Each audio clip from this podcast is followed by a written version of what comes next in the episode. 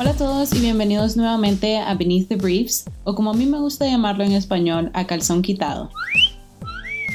Les saluda Ana Fuentes, yo soy parte del equipo de prevención de Prism Health North Texas y el día de hoy vamos a continuar la conversación acerca del VIH, a como lo hacíamos en el primer episodio, que por cierto los invito a escucharlo. Esta vez nos vamos a enfocar en el estigma que se vive sobre el VIH en la comunidad hispana. Para hacerlo, tengo tres invitados excelentes que quiero que conozcan. Buenos días, mi gente. Eh, yo soy Elise Malanowski. Yo nací aquí en Estados Unidos. Soy hija de papás inmigrantes. Mi mamá es de México y mi papá es de Polonia. Formo parte del equipo de prevención y yo soy representante de la agencia en la Clínica de Salud Sexual del Condado de Dallas. Hola, buenos días a todos. Mi nombre es Nuri Márquez. Mi rol en la agencia es de terapeuta. Soy una trabajadora social licenciada y me especializo en la salud mental. Eh, buenos días a todos. Es un gusto estar acá. Yo soy Leonardo Sea, eh, soy de Colombia. Tengo más de 15 años de vivir en Estados Unidos. Mi trabajo, eh, bueno, he trabajado en la agencia hace 13 años. Mi rol en la agencia ha sido desde el departamento de Intex o lo que le llaman hoy Welcome Appointments hasta el, el trabajo de Case Manager y hoy en día mi trabajo de líder del departamento de Case Manager. Bueno, muchísimas gracias por estar acá el día de hoy. Primeramente quisiera aprovechar, ya que todos somos de distintos países, que habláramos un poco acerca de cómo se vive el tema del VIH en distintas partes de Latinoamérica. Por ejemplo, yo nací y crecí en Nicaragua y el tema del VIH fue tocado con pinzas, a como decimos nosotros. Si se hablaban de temas de sexualidad, hablábamos más de procreación. Por ejemplo, embarazos no deseados, eh, hablábamos de condones, de métodos anticonceptivos como las pastillas, las inyecciones, pero realmente que cuando se hablaba de infecciones de transmisión sexual, mmm, como que era un tema que nadie quería tener. Siempre había esa connotación negativa y siempre era un tema incómodo. Entonces quisiera saber un poco acerca de cómo lo vivieron ustedes en sus países. Este, bueno, en el país de donde yo vengo, yo soy de México, el tema de la sexualidad en sí es algo que no se discute mucho y además de eso, este, la homosexualidad, ¿no? O sea, son dos cosas que son totalmente tabú, como que nos ponen en una situación súper difícil, ¿no? O sea, no nos hablan del sexo en la escuela ni de la educación sexual, no nos hablan tampoco en la casa. Voy a pretender que no está pasando, o sea, puedes tener 30 años y cinco hijos y aún así tus papás nunca te van a hablar de que, oh, ella está teniendo relaciones sexuales, ¿no? O sea, es como que algo que, aunque yo sé que está pasando, no me lo quiero imaginar. Pero también nuestros padres no tienen la, la base, o sea, si alguien se los hubiera contado a ellos, ellos no lo pueden contar a nosotros, a menos de que tú, por ejemplo, inicies un trabajo como este, ¿no? Donde tú empiezas a aprender más o tú por tu propia parte empiezas a hacer más investigaciones. Por ejemplo, hablando en las personas que se supone que están a más alto riesgo de contraer el VIH y el SIDA. Sí, todos estamos en riesgo, todas las personas que tienen relaciones sexuales, pero yo siendo una mujer cisgénero heterosexual no estoy en alto riesgo, por decirlo así. Entonces también nos falta la plática no solamente de la salud sexual, pero de que existen más cosas que solamente dos personas heterosexuales teniendo relaciones sexuales. Hay mucho más que eso. Yo quisiera eh, seguir un poco lo que dice Nuri y, y me llama la atención porque muy ligado a eso del tabú, creo que, por ejemplo, en Colombia se maneja mucho los tabúes por la religión y especialmente la religión católica. Eh, Colombia ha sido un país que ha sido fuertemente influenciado por la religión católica desde los inicios del descubrimiento prácticamente de, de América hasta el día de hoy, porque eh, la Iglesia Católica tiene una fuerte influencia en muchas instituciones del gobierno, incluyendo la parte educativa. Y como ustedes se podrán imaginar, si una institución educativa tiene una influencia, en este caso religioso, católico, pues ya te podrás imaginar qué pasa con el resto de aspectos como la parte sexual, los componentes de la educación acerca de la sexualidad, del sexo, de la homosexualidad. Y por eso muchas veces pienso que en, muchos años atrás la educación en Colombia fue muy restringida y, de pronto pues peor aún acerca de las enfermedades venéreas y el VIH. Eh, yo creo que mi experiencia ha sido parecido, como dice Leo, sobre la religión y así. Yo me creé en una familia católica y a mí jamás se me platicó del sexo, jamás. Eh, y yo creo que desafortunadamente en casa, si existe la familia, la base es religiosa, nunca se quiere hablar de ese tema ni pensar como padre que sus hijos estén teniendo relaciones sexuales. Porque yo creo que también en nuestra comunidad hasta los papás no tienen información para poder educar bien a sus hijos, para que sepan que existe allá afuera, porque igual si en su casa no le hablan del tema, igual van a recibir información en la calle, con los amigos, por internet, con la pornografía y así, que igual pues jamás da información que es, se basa en, en lo que es la verdad, cómo se puede contraer eh, una infección sexual, cómo a dónde, porque hasta los recursos de repente tampoco se conocen. Entonces yo creo que, que para mí desde una temprana edad en la familia creo que es muy importante hablar de eso. Claro, y qué interesante cómo todos hablábamos de la familia. Realmente que en la comunidad hispana las familias son muy importantes y tienen una gran influencia en los conocimientos que vamos adquiriendo a lo largo de nuestra vida. Entonces me gustaría que habláramos un poco acerca de cómo la dinámica familiar puede afectar en los conocimientos que tenemos sobre temas como el VIH y cómo podemos hacer que estas conversaciones vayan siendo un poco más fáciles de tener. Yo quería comentar que definitivamente en la comunidad latina el término familia es, es muy específico y muy interesante a comparación de otras comunidades y culturas, porque pienso que, por ejemplo, en Colombia la convivencia entre las personas es mucho más cercana, mucho más de puerta a puerta que de pronto la convivencia que tú vives en Estados Unidos. Y claro, esto tiene que ver también pues con el aspecto socioeconómico que hay de diferencia entre Estados Unidos y Colombia, por ejemplo. Entonces, en, en Colombia, tú las casas las ves pegadas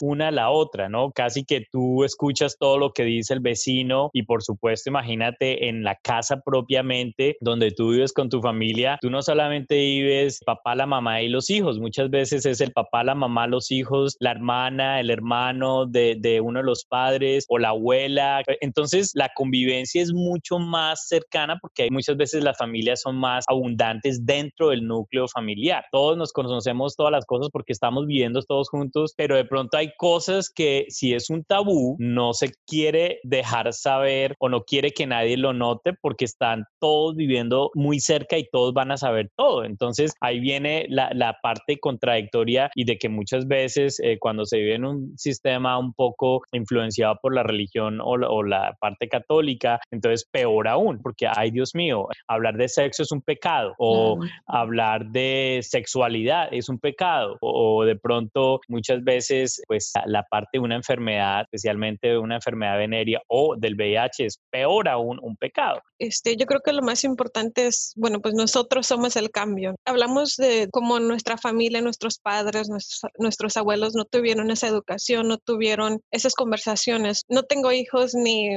ni se ven en ningún futuro por ahora, ¿verdad? Pero eso no significa que yo no pueda hablar con otras personas que están en mi círculo, amistades, hermanos, hermanas, en mi plataforma de social media, ¿no? O sea, en mi Facebook o Instagram o X cosa, es donde podemos poner información, podemos poner hasta la prueba, ¿no? Porque no solamente es sobre las infecciones del VIH o el SIDA, ¿no? Es sobre mucho más que eso. Este sobre el consentimiento, ¿verdad? Sobre el abuso sexual, sobre todo lo que significa la salud y seguridad sexual. Entonces, yo creo que nosotros tenemos una gran plataforma que podemos aprovechar y tener estas conversaciones y como que plantar unas pequeñas semillas, ¿no? En, en las ideas de nuestros padres, las personas a nuestro alrededor. No tenemos que ir con todo y, tratar de cambiar a la mentalidad de alguien al 100%, ¿no? Pero plantar unas cuantas semillas sobre este, qué significa la salud sexual, este, qué significa para mí, para ti, porque los tiempos están cambiando. La vida no es ahora como era cuando mis papás eran jóvenes y ellos también tienen que empezar a poner un poco de su parte.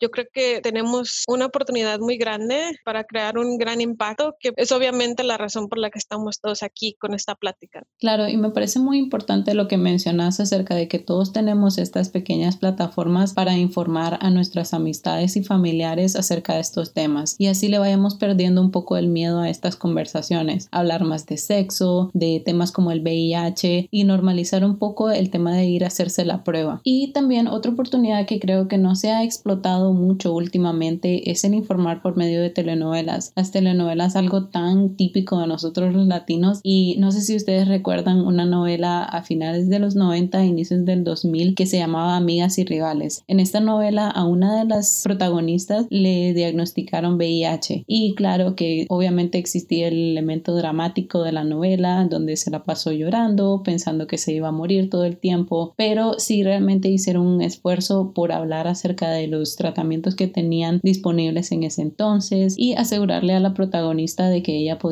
tener una vida larga y sana si se tomaba su tratamiento. Creo que estamos en un buen momento para traer estas conversaciones de regreso a los medios de comunicación. La salud sexual es algo que es tan importante ahora como lo fue a inicios de los 90. Hablar del VIH, hablar no solo del aspecto de tratamiento y de que si vas a poder vivir, sino de prevención. Empezar a hablar más de cosas como PrEP para evitar una infección de VIH, hablar más de otras infecciones de transmisión sexual y realmente empoderarte de tu salud sexual, empoderarte de hablar de temas de sexualidad, qué tipo de parejas sexuales estás teniendo. Creo que hay que normalizarlo un poco y este es el momento. Pienso que los medios de comunicación tienen una influencia increíble y hoy en día ese es algo positivo que han permitido eh, presentar representación de toda la comunidad, seas heterosexual, homosexual, bisexual, seas negrito, blanquito, mujer o hombre,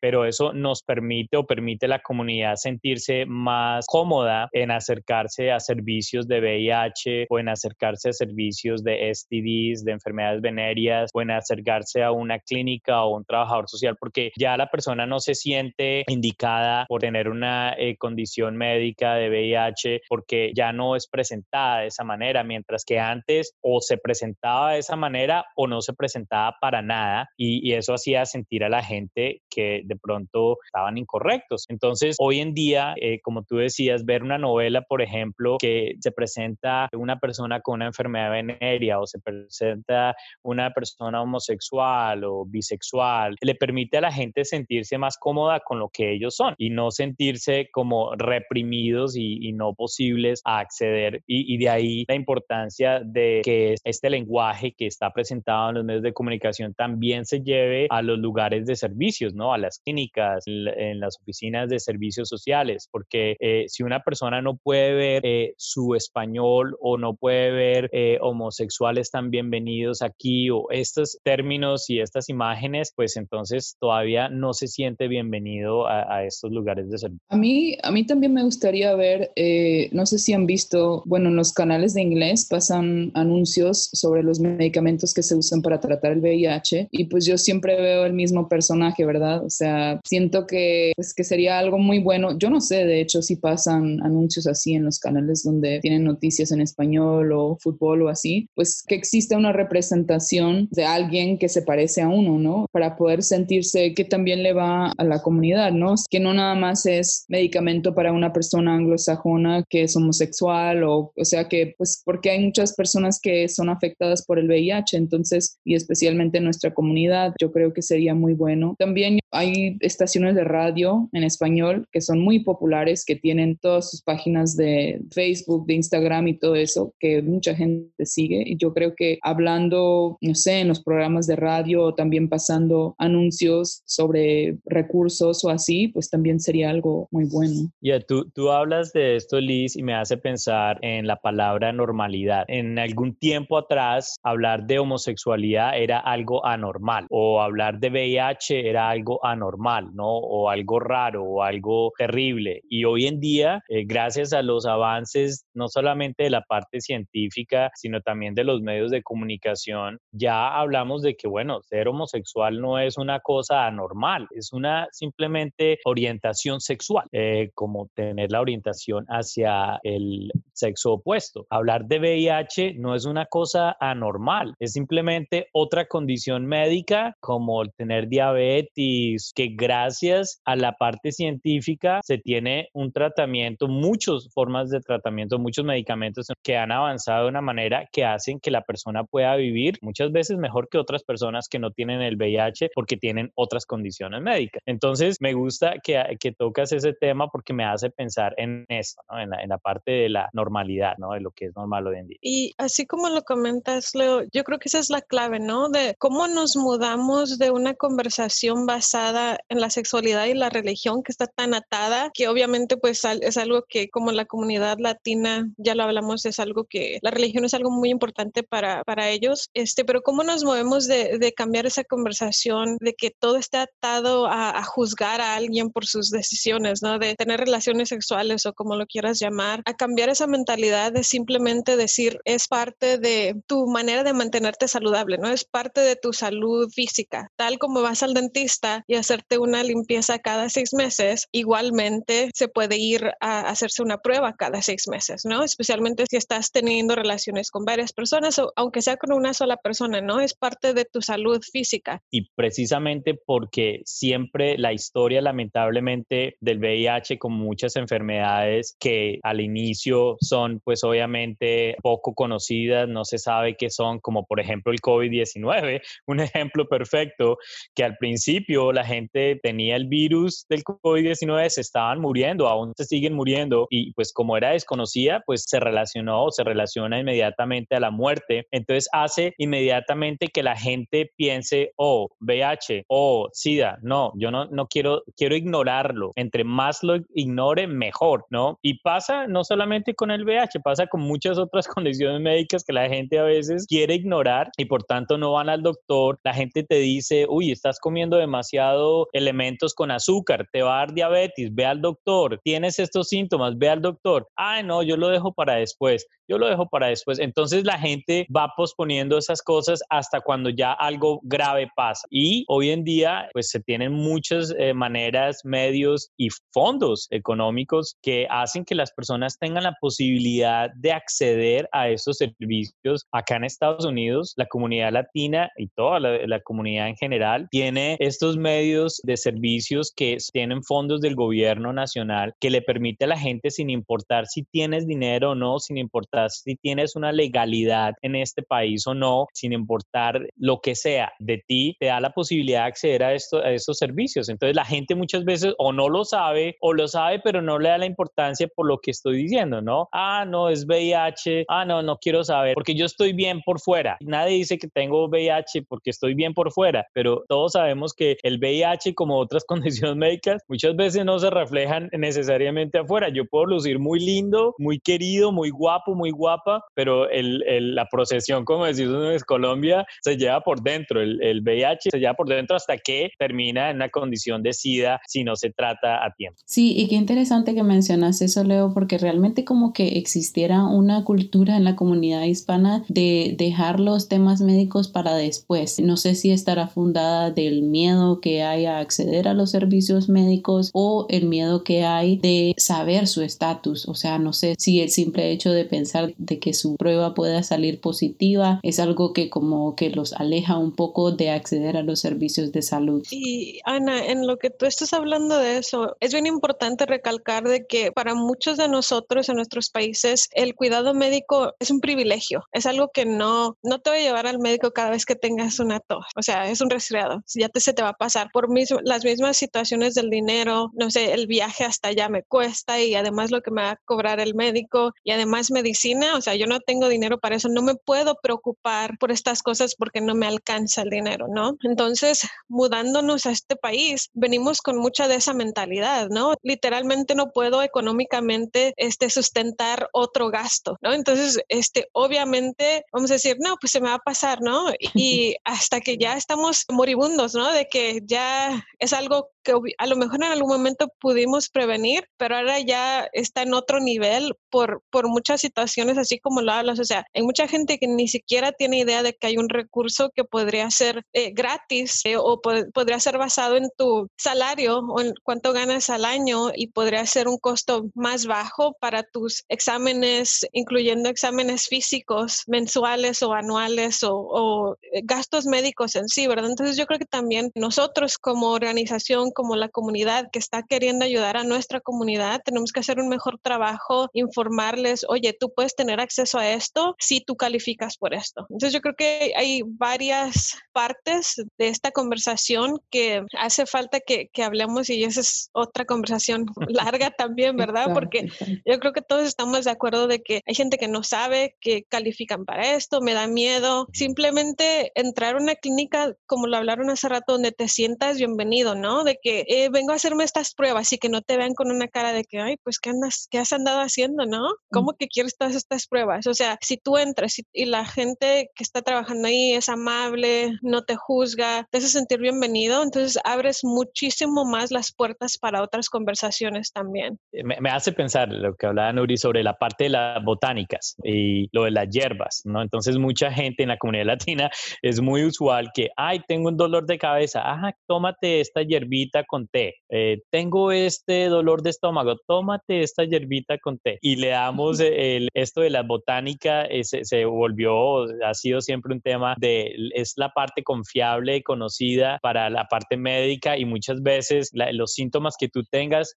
tratémoslos con hierbas, ¿no? Entonces me hace pensar que eso hace parte de la comunidad latina también, ¿no? Bueno, pero yo creo que también no hay que descartar la vieja confiable, como dicen. Hay personas que realmente sí les ha funcionado que el tecito, que la hierbita. No, definitivamente no quiero que la, la, gente diga, ah, no, entonces voy a eliminar eso. No, pero ciertamente que eh, muchas veces la gente le da totalmente fe hasta el punto que de pronto comienzan a deslingar el, la parte médica o la parte profesional cuando hay síntomas severos, ¿no? Claro. O cuando también te hay, hay, estilos de vida eh, que obviamente indican que tú necesitas un médico antes que eh, la hierba. Por ejemplo, eh, eh para la parte del VIH, cuando se tiene eh, actividades de riesgo, eh, pues tú tienes que ir al doctor, no, la hierba no te va a servir. y, y bien importante que hablas de eso, Leo, porque, o sea, estas son tradiciones que vienen de nuestros ancestros, ¿no? Yo creo que también hay mucho poder en, como hablamos de estos factores protectivos, ¿no? De, de, tener una creencia o este, otros factores que me pueden proteger este, sobre la depresión, la ansiedad. Sentirme conectado con mis ancestros puede ser algo muy, muy protectivo, pero así igual como lo dices, Leo, las dos cosas pueden coexistir. O sea, yo puedo ir por mis hierbas a la botánica con, no sé, la señora o el señor que me da estos remedios y también tener como que el apoyo doble, ¿no? De, de esta persona y de mi médico particular, ¿no? Donde tenemos estas conversaciones abiertas de que, porque no creo que a la señora de la botánica le voy a decir, fíjense que este, esto pasó, ¿no? O sea, habla sobre unas cosas limitadas, no, no necesariamente de toda tu vida sexual o, o vida familiar o, o, X cosa. Entonces, las dos pueden ser cosas para mantenerme a mí saludable y a todas las personas a mi alrededor. Y, y algo, algo más, el, el, la parte de la bienvenida, tú decías la bienvenida, yo pienso que eh, en, en la comunidad latina es muy importante los gestos corporales, ¿no? Entonces, es muy diferente a que alguien te diga eh, bienvenido con una cara seria, a que alguien te diga bienvenido con una cara sonriente, ¿no? Eh, y eso hace, eh, es muy importante como el servicio al cliente en, en, nuestra comunidad, en, nuestro, en nuestra agencia, donde, oye, si tú estás dándole la bienvenida a alguien que llega a la recepción, pues dile bienvenido, hola, ¿cómo estás? ¿En qué te puedo ayudar? Y, y si es en español, mejor. Cuando inmediatamente la persona dice, no hablo inglés, la importancia de tener una persona bilingüe en la recepción, que es el frente de la agencia para recibir pacientes, es muy importante porque inmediatamente el paciente se siente bienvenido ya solamente con encontrar a alguien que te va a entender en español y te va a responder en español. Leo, yo creo que tienen razón. El hecho de que existan personas en, en cualquier ambiente que hablan español, en las farmacias, en las clínicas, en los laboratorios, así, pues hace uno sentirse más seguro, más, más libre de, pues igual, si no existe eso y, y, que igual la persona domine el inglés un poco, no creo que se vayan a sentir con mucha libertad o con mucha confianza para hablar de, de muchas de sus preocupaciones que tengan sobre su salud y así. Entonces yo creo que es súper importante tener todo así. Yo trabajé con un farmacéutico en una de las farmacias grandes aquí en Dallas, que pues que él hablaba súper el español y yo creo que las personas que venían a la farmacia que eran nuevas al PrEP o al tratamiento de VIH se iban ese día de la farmacia mucho más informados que si hubieran habían estado teniendo una consulta con un farmacéutico que no hablaba muy bien el español o que quizá no hablaba el español y que quizá nada más les daban, no sé, una información en papel en español, porque igual tal vez yo creo que sí están mejorando en todas partes cómo producen información en español, pero muchas veces creo que tal vez es en algún lenguaje que tal vez no se entiende muy bien, especialmente si la persona pues tal vez no llegó a, cierta, a cierto nivel de educación, pues yo creo que también se dificultan muchas cosas así.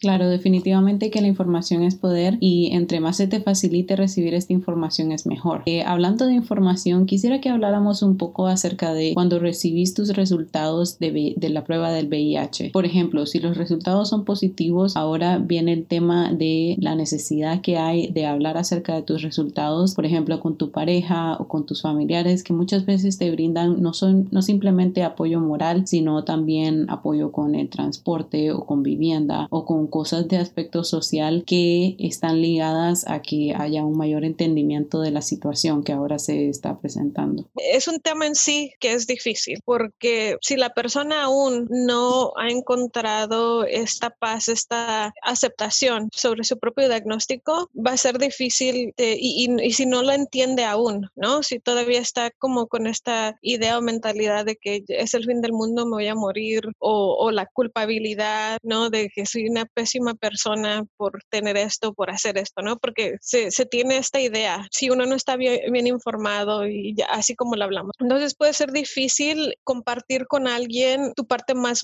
vulnerable y todos tenemos algo que decimos, ay, esto no se lo voy a decir a nadie, ¿no? O esto prefiero quedármelo yo cuando te tenga confianza, a lo mejor te cuento. Todos tenemos una historia así, pero yo creo que eh, lo más importante es poder tener esa información, ese entendimiento tú primero como persona antes de, decidir o tomar esa decisión de, hablarlo con alguien, especialmente si existe ese miedo de que no sé si me van a rechazar. Si es alguien que tú tienes una idea de que esta es una persona que me va a apoyar y que, y que me va a apoyar no importa cómo o qué, es porque cuando lo hablamos sobre los factores protectivos, ¿no? Cuando hablamos sobre de la salud mental, cómo voy a, reaccionar yo sobre algo tan difícil y estás buscando apoyo, entonces vas a, a las personas que son tu apoyo, que te van a prevenir a caer en algún tipo de depresión o, tener pensamientos suicidas, ¿no? Entonces, depende de cómo, cómo estás tú en esa situación. A veces es más recomendable por decir, eh, yo voy a entenderlo y tener más información para así contárselo a alguien y, darle toda esta información, porque nuestra familia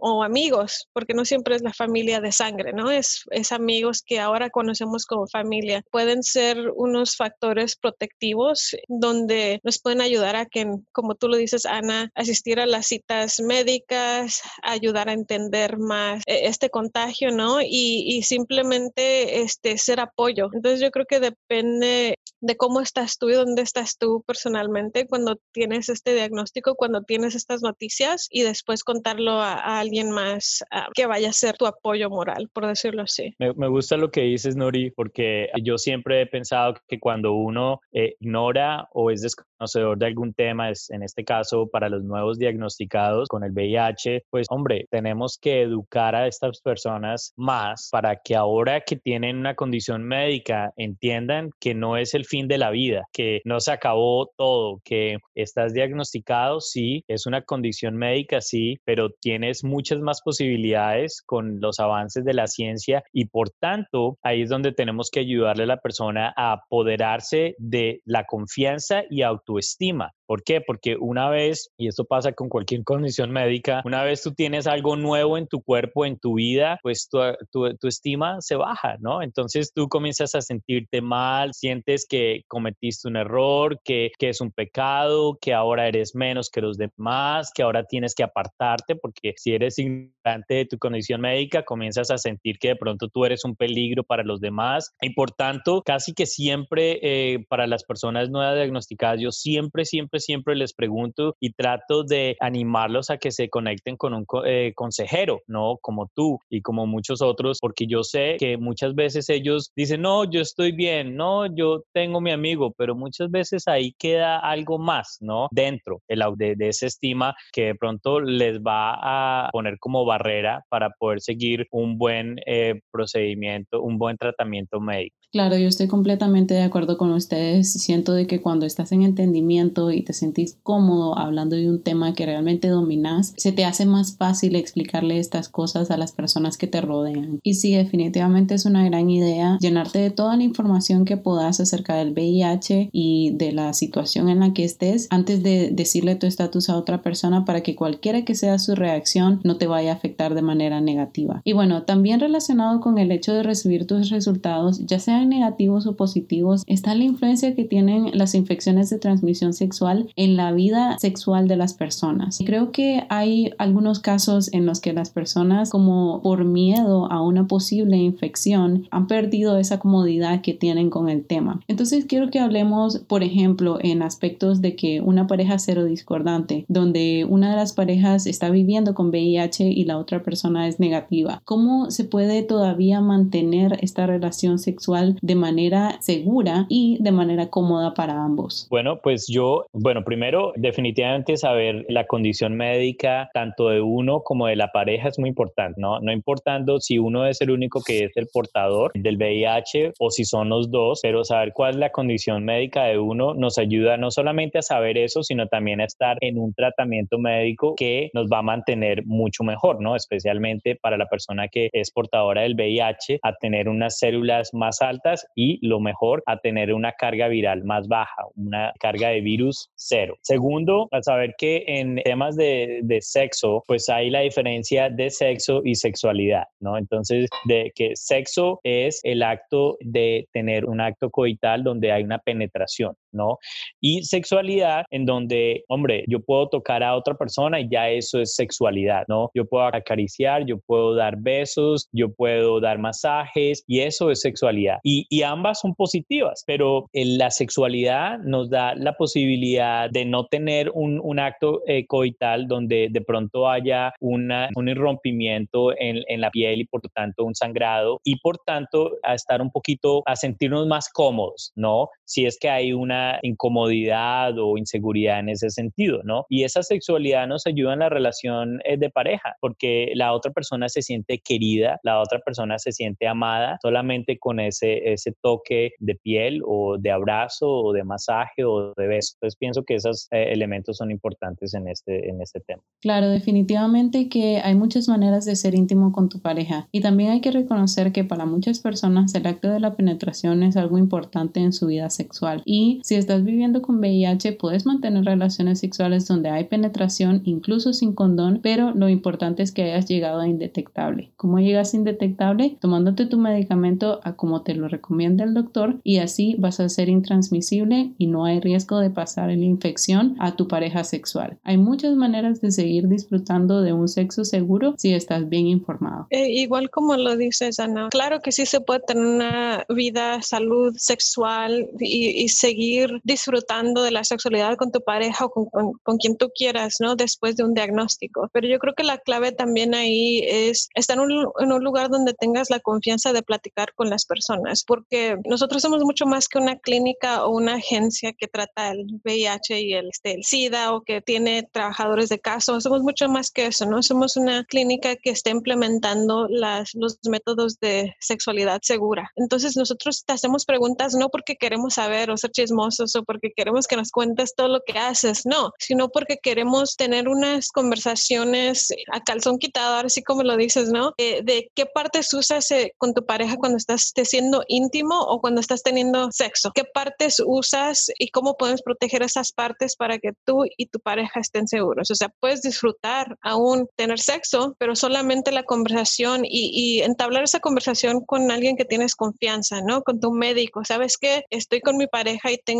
relaciones con otra persona porque tenemos una relación abierta, X cosa, y hablar de las partes, ¿no? Hablar de cómo me protejo aquí, cómo lo protejo a ello, hablar con las personas que te hacen las pruebas, hablar con con, las personas que eh, la enfermera, ¿no? El doctor, eh, la terapeuta, con todos los que incluyen a, tu equipo de apoyo, porque eso es lo que somos para las personas, ¿no? No estamos juzgando, no estamos preguntando por chismosos, somos teniendo conversaciones usando los términos correctos para prevenir otras infecciones, no solamente del VIH, pero de otras enfermedades de transmisión sexual, pero para proveerte apoyo y educación este, de cómo puedes ir disfrutando de la sexualidad y a la misma vez protegerte y proteger a los demás. Sí, realmente que creo que la frase del episodio del día de hoy es la información es poder. Realmente que los invito a nuestros escuchas a que si no es con nosotros que se van a hacer la prueba, que vayan a su centro de salud más cercano y se hagan la prueba, conozcan su estatus y reciban información. Hay muchas veces que también, y me gustaría hablar de este tema también, de que las personas aún no saben la diferencia entre el VIH y el SIDA. Y en estos tiempos hay muchas personas que están viviendo con VIH y van a llegar hasta los 100 años y nunca van a tener SIDA por cuán avanzada está el medicamento. Yo siento que, que el SIDA de repente, lo que yo he visto en mi experiencia aquí con la agencia y también en el hospital, es que llega la gente a tener SIDA cuando ya llevan mucho tiempo de sentirse súper mal y pues ya su sistema ya está muy baja en tener las células blancas que luchan contra las enfermedades, ya no tienen ya para protegerse y llegan a estar en el hospital padeciendo de muchas enfermedades como la neumonía y así. Pero yo creo que pues tal vez es, no es para asustar ni nada, pero para motivarlo a uno de cuidarse, de hacerse la prueba para no, pues, no llegar a ese extremo, yo creo, ¿no?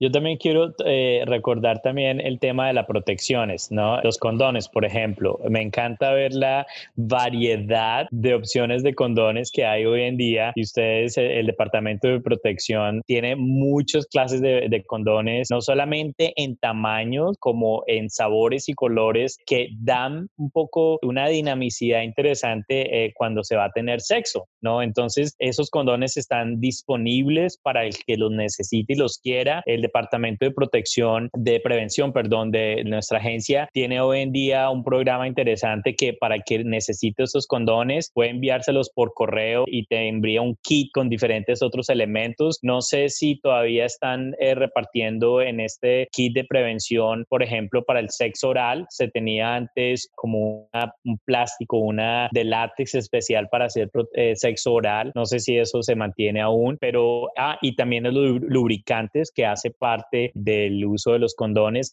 Entonces, hay muchas opciones gratis además que en nuestros países muchas veces no se ve. Entonces, estamos tratando y avanzando de una manera increíble para acceder, para que nuestros pacientes accedan a eso de una manera fácil, económica, gratis, sin problemas. Solo simplemente llámenos, díganos qué necesita y nosotros estamos ahí a la orden con estos elementos. Así es, como lo decía Leo, tenemos este nuevo servicio que se llama Nice Package, donde les ofrecemos productos como condones regulares, condones grandes, condones de colores, condones de sabores, condones que se insertan, tenemos lubricante de todo tipo y hasta dental dams, que es como se le llama en inglés, que es una barrera de látex que se usa entre la boca y los genitales para evitar cualquier tipo de infección que se pueda alojar en la garganta. Lo único que tiene que hacer, ni siquiera nos tiene que llamar, es ir a la página web nicepackage.com, escoger los productos que quiere, poner su dirección y se lo mandamos hasta la puerta de su casa completamente gratis. Nuevamente la página web es nicepackage.com. Y bueno, luego de esos cortos comerciales, eh, creo que es importante también que hablemos acerca de lo siguiente. Ya sabemos que tenemos estos servicios disponibles, sabemos que es importante irnos a hacer la prueba, sabemos que es importante tener estas conversaciones con nuestros proveedores de salud. Hay una cosita que todavía no hemos abordado y es el simple hecho de ir a una clínica. Creo que siempre existe ese temor de ser reconocido en una clínica que presta servicios de salud sexual y sobre todo que presta servicios del VIH. ¿Qué son algunas recomendaciones que les pueden hacer a las personas que nos escuchan para que pierdan un poco ese temor de ir a una clínica y ser reconocido por alguien que ellos conocen y, y no saber qué hacer en ese momento? Pensar, porque tenemos que también ser honestos, mucho chismecito en la comunidad hispana que tenemos que aprender a afrontar. Bueno, creo que regreso un poco a, a la conversación que habíamos tenido hace, hace poco sobre si tú estás preparado para tener esta conversación, cómo lo haces y si no, hacer planes para que no te atrapen como que desprevenido, ¿no? Mucho del trabajo que hago yo eh, en mi trabajo profesional es simplemente tener esta conversación con los pacientes. Muchas veces yo, yo hago un plan con ellos y te quitas de tantas preguntas porque eh, otra vez regreso de que tú tienes el derecho de informarle tu estatus a las personas que tú quieras informarle. Y claro, cuando tú estés preparado para contárselo a estas personas, si es importante para ti, pues entonces entras en esa conversación. Pero por ahora, en vez de que te, te atrapen como que con este pánico, si tú no estás preparado para contárselo a alguien, e, es como lo mismo de being outed, ¿no? De que te descubran. Y eso no es lo que queremos porque no inicia la conversación de una manera tranquila. Entonces es importante protegerte a ti mismo como persona que, como todos tenemos nuestro derecho a, la privacidad. Yo creo que teniendo más acceso a otros servicios aquí en la clínica y en nuestra comunidad, hable la conversación para decir, ah, sí, yo te vi en la clínica, claro, pero yo estaba ahí por el PrEP. O tú vas a la misma clínica que yo para el PrEP. Entonces abre la oportunidad de protegerte, proteger tu privacidad y te da la opción y el derecho de decidir cuándo y con quién quieres tener estas conversaciones. Yo creo que a veces como mi trabajo está basado en la clínica dentro de la, del condado, cuando viene alguien que sabe de su diagnóstico por primera vez, a veces yo he tenido que hacer citas para alguien que prefiere ir a una clínica que le queda más lejos de su casa porque saben que otras personas que conocen tal vez ya son pacientes ahí, que ellos no quieren que sepan sus cosas, ¿no? Entonces yo siempre estoy de acuerdo en hacer lo que el paciente quiere o lo que le beneficia a uno. Entonces, aunque yo me preocupe y les diga, pues le va a quedar un poco más lejos, pero ellos están de acuerdo porque para ellos es como un plan personal para poder proteger su privacidad, como decía Nuri. Sí, me, gusta escucharlas a ustedes cuando Habla Nuri, por ejemplo, del trabajo que ella hace con los pacientes y, me gusta, es una de las cosas que me gusta de la parte eh, de la cultura norteamericana es que, you know, your business, this is my business, you know, en la comunidad latina, lamentablemente, en este aspecto, no, no, muchas veces, no importa que sean tus business, son mis business y pues ahí es donde viene la palabra chismoso, ¿no? Mm, que me meto, en, sí, me meto en tus business, oye, ¿y tú qué estás haciendo? Es que tienes VIH, ay, no sabía, y, y cuando de pronto uno también está en la misma situación, pero sin importar que uno está en la misma situación, uno como que más lo hace, ¿no? Entonces, simplemente para comentar que eso es muy importante, el, ayudar a las personas a conectarse con los consejeros y pues yo siempre, yo tengo una frase o en Colombia se tiene una frase que se dice a palabras necias, oídos sordos, ¿no? Es decir, muchas eh, cosas podemos escuchar en, nuestras vidas, pero hay cosas que no tienen sentido y, pues uno tiene que mejor eh, ignorarlos y muchas veces nos vemos en situaciones de chisme y ante esto debemos siempre mantener el control de nosotros mismos, tanto físicamente como mentalmente, porque a la final los chismes son pasajero. El chisme es algo que se mueve, ¿no? O sea, no es algo constante. O, sea, tú eres el, la conversación hoy, pero mañana otra persona. Eso es algo que siempre están buscando la, la historia más juicy, ¿no? La, algo más importante, la, la, que sigue, ¿no? Es algo bien temporal. Pero en sí, hablando de eso, también me recuerdo, o sea, hay gente que tiene miedo de que las personas de la clínica lo reconozcan, ¿no? Porque a lo mejor soy el único, no sé, voy a decir colombiano, Leo, porque yo creo que hay esta comunidad que son como más centradas de que todos los colombianos van a este restaurante, ¿no? Y ahí nos vemos todos y de seguro me conoce y de seguro es de mi barrio, pero también nosotros como trabajadores en la agencia tenemos que respetar su derecho a la privacidad, ¿no? O sea, puede ser mi vecino el que veo entrar y yo no tengo que dirigirme con ellos como si fuera mi vecino. O sea, también nosotros calificamos en, en algunas cosas legales y éticas, ¿no? Sobre las conversaciones que podemos tener sobre los pacientes o con los pacientes y estás entrando tú a mi trabajo, o sea, yo tampoco tengo el derecho de ir a divulgar tu información porque sería algo ilegal primero que todo, ¿verdad? Entonces hay varias fases de protección también para nuestros pacientes en la clínica y en otros lugares donde los podamos ver. Me gusta eso que dices, Nuri, eh, porque hace parte de recobrar la confianza. Entonces, como profesionales, es importante recobrar esa confianza en los pacientes eh, latinos, que hay una parte legal y que nosotros somos profesionales en Prism Health North Texas y que esa parte de profesionalidad viene también con una parte legal donde ellos pueden estar seguros que sus palabras, su conversación y todo lo que ellos eh, nos den aquí en Prism va a estar completamente confidencial y nosotros como profesionales estamos completamente obligados a mantener esa confidencialidad. Así que gracias por eso ese comentario. Qué bueno que mencionas eso, Leo, porque voy a ser muy breve en hablar de esto. Realmente que quiero dedicar un episodio completo a este tema, pero sí he tenido pacientes y he visto pacientes venir a la clínica con temor a acceder a ciertos servicios que nosotros brindamos por miedo a que eso vaya a tener alguna consecuencia cuando ellos hagan el proceso de el proceso migratorio o para arreglar su estatus migratorio. Muchas veces están preocupados por el tema de public charge o carga pública. Solo para que sepan los servicios que se le dan a las personas que están viviendo con VIH bajo Ryan White no están incluidos en los servicios de cargas públicas. Entonces solo quería mencionar eso brevemente y que estén pendientes a los futuros episodios para que conozcamos más no solo de VIH y otras infecciones de transmisión sexual, sino de muchos temas que son de interés también para la comunidad hispana. Este, hablando rápidamente de situaciones legales, eh, al principio de la epidemia de VIH en los 80s hicieron mucha pólice y, y leyes para imponer cargos a, la a las personas que, que, vivían con VIH, que en algún encuentro sexual podían haber expuesto a alguien al VIH, se les podían imponer cargos criminales, pero para que sepan todos, Texas no es uno de esos estados. Ya han reformado muchas leyes y desafortunadamente existen muchos estados todavía que, que no, no han cambiado sus leyes, pero aquí en Texas no, no existe eso. No pueden criminalizar a una persona que vive con VIH por haber tenido relaciones con alguien que no, que no tiene VIH. Wow, pues muchas gracias por esa información, Elise, y muchas gracias a nuestros invitados por estar acá el día de hoy. Definitivamente que tenemos muchas cosas de las que hablar, pero desafortunadamente se nos acabó el tiempo el día de hoy.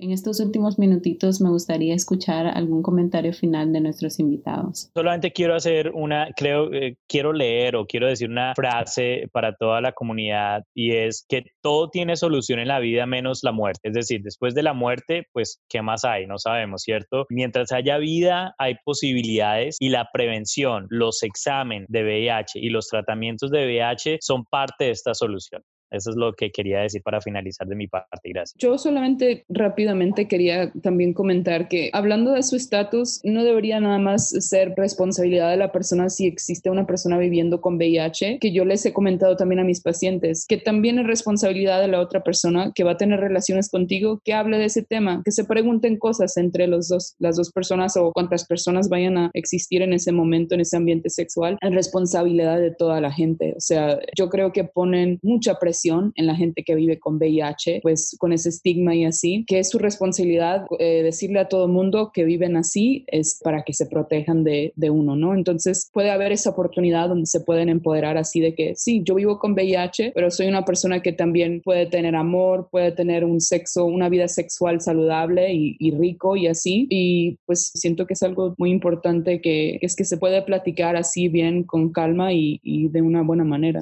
La importancia de hacerte los las pruebas, no solamente de el VIH, pero de todas las enfermedades de transmisión sexual, no son solamente para saber, ¿no? Es porque un tratamiento existe. Bueno, porque puedo saber y luego no hacer nada y eso puede tener consecuencias a largo plazo si no, si no lo trato. Entonces, si sabemos, nos hacemos la prueba, sabemos, entramos en tratamiento, o sea, hay cosas que pueden dejar de existir, ¿no? Y, podemos seguir siendo saludables. Entonces, es, es mucho más que solamente hacerte la prueba y saber, pero entrar en tratamiento para protegerte a ti, proteger tu salud y proteger a los demás.